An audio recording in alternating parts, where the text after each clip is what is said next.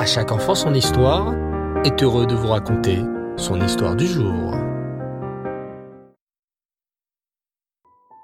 Paro était un roi très têtu. Malgré toutes les plaies qu'Hachem lui envoyait, Paro refusait toujours de laisser partir le peuple juif.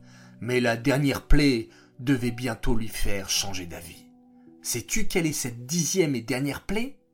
Bravo C'est bien sûr la mort des premiers-nés. Hachem appela Moshe et Aaron et leur dit Moshe et Aaron, la souffrance des béné Israël touche à sa fin.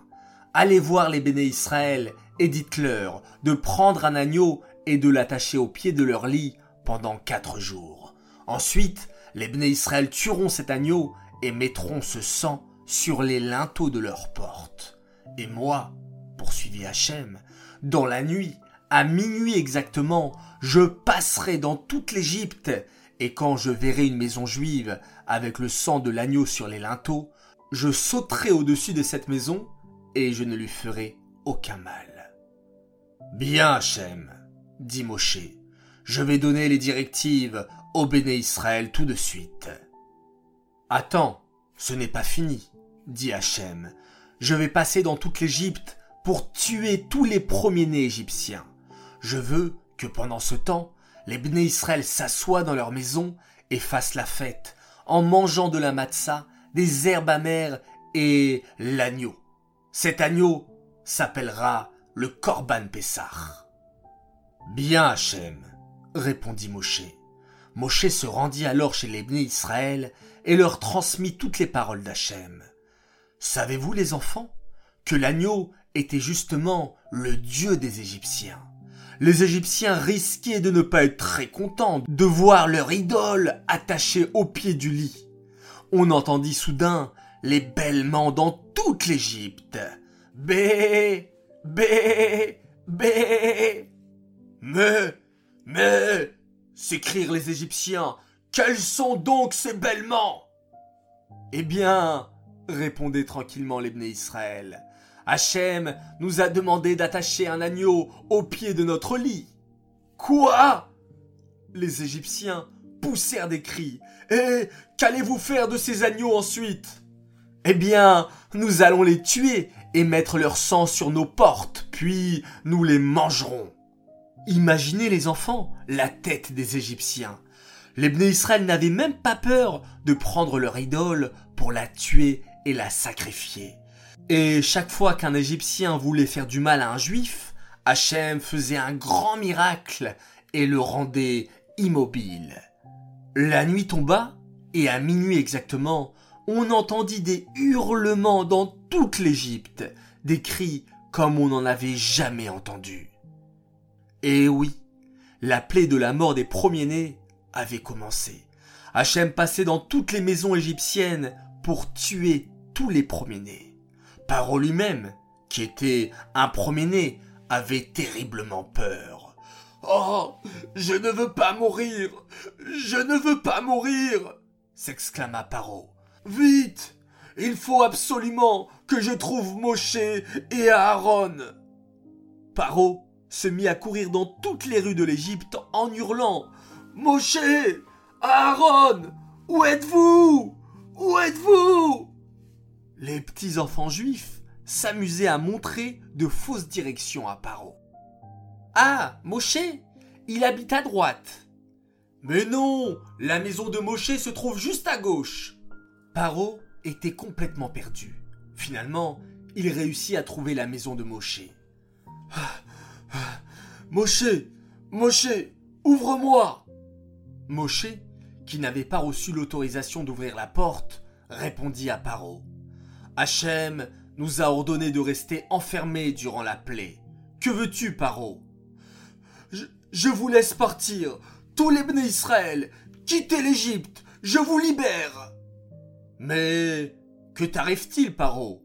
interrogea Moshe. Ce n'est pas toi qui ne voulais pas nous faire sortir d'Égypte? Oui, en effet, mais je suis un premier-né, hurla Paro.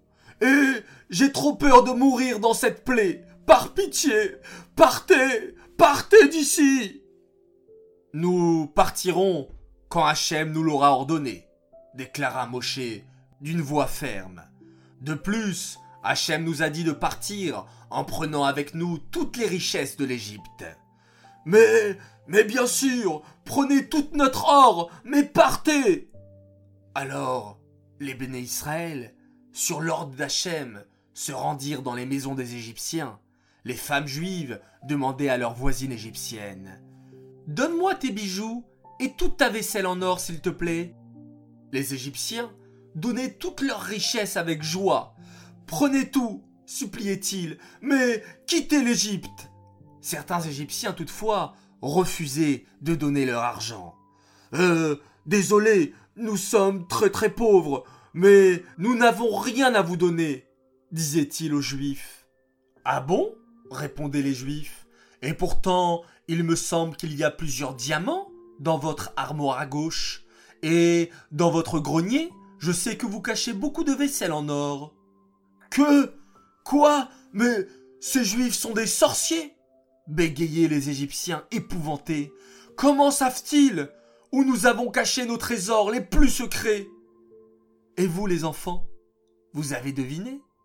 Oui, les Juifs connaissaient exactement les cachettes des trésors des Égyptiens, car pendant la plaie de l'obscurité, les Juifs avaient noté tous les endroits où les Égyptiens cachaient leurs richesses. L'aube se leva et Hachem ordonna à Moshe L'heure de la délivrance est venue. Moshe, fais sortir les Bnei Israël. Les Juifs quittèrent alors l'Égypte. Les hommes, les femmes, les enfants, les Bnei Israël partirent si vite que la pâte que les mamans juives avaient préparée pour la route n'eut pas eu le temps de gonfler. Les pains restèrent tout plats et fins, et c'est ce qu'on appela de la matzah. Quand les Bnei Israël furent partis, Paro commença à regretter sa décision. Ah Je n'aurais jamais dû les laisser partir. J'avais des esclaves gratuits pour me construire des pyramides. Soldats, levez une armée. Nous partons à leur poursuite immédiatement. Et Paro prépara lui-même son char et partit lui et son armée à la poursuite des Israël. Et pendant ce temps, les Israël avançaient, guidés par les nuées de gloire. Le jour, cette nuée leur montrait la route à prendre, et la nuit, cette nuée était toute de feu pour éclairer le chemin des Israël. Et quand les Israël virent les Égyptiens qui les poursuivaient, ils eurent très très peur. Moshe, Moshe, qu'allons-nous faire? Les Égyptiens nous poursuivent, et la mer se trouve devant nous. Qu'allons-nous faire, s'il te plaît? Nous sommes pris au piège. N'ayez pas peur, s'exclama Moshe. Ayez confiance en Hachem. Avancez dans la mer et n'ayez pas peur. Le plus courageux d'entre eux, Narshon ben Aminadav, qui était le chef de la tribu de Yehuda, n'hésita pas. Il se jeta dans les flots impétueux. En voyant son courage, les Bnei Israël suivirent son exemple et avancèrent dans la mer. Alors Hachem dit à Moshe, Moshe, lève ton bâton. Puis Hachem fit souffler un grand vent sur la mer, et, miracle, la mer s'ouvrit soudain. Les Bnei Israël pouvaient passer, et Hachem fit de grands miracles. La terre sur laquelle les Israël marchaient n'était pas boueuse, mais sèche.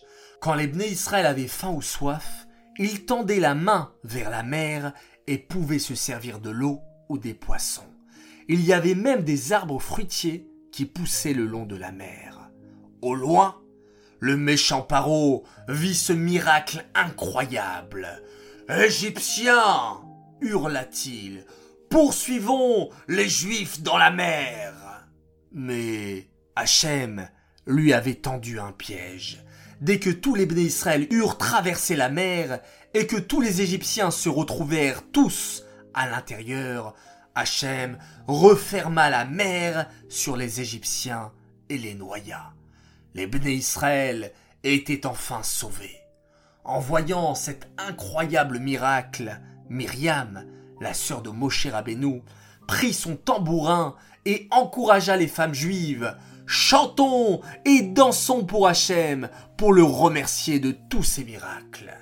Et nous aussi les enfants, quand le Mashiach viendra, et nous délivrera de cet exil, nous chanterons et danserons comme l'ont fait les Bnei Israël pour remercier Hachem. Amen. Très prochainement. Voilà les enfants, le cinquième et dernier épisode de l'histoire de Pessah est terminé. J'espère que cela vous a plu et je termine par la question de l'histoire. Qu'ont mangé les béné Israël la nuit avant Yetziat Mitzrayim? Réponse 1, du maror et la viande du Korban Pessah? Réponse 2, des matzot? Ou bien réponse 3, les deux premières propositions sont justes? 1, 2 ou 3, à vous de jouer. Et maintenant, je vais annoncer le gagnant de l'histoire précédente où il fallait me dire qui a accompagné Moshe chez le roi Paro. Il fallait bien entendu me répondre réponse 3, son frère Aaron. Vous avez été très nombreux à me répondre juste. Bravo encore. Vous êtes tous formidables.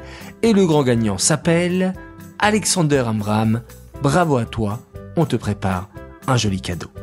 Les enfants, merci d'avoir écouté si attentivement les histoires sur Pessah. Vous avez été extraordinaires une fois de plus. Je vous dis bonne journée et à tout à l'heure pour la minute qui rassure.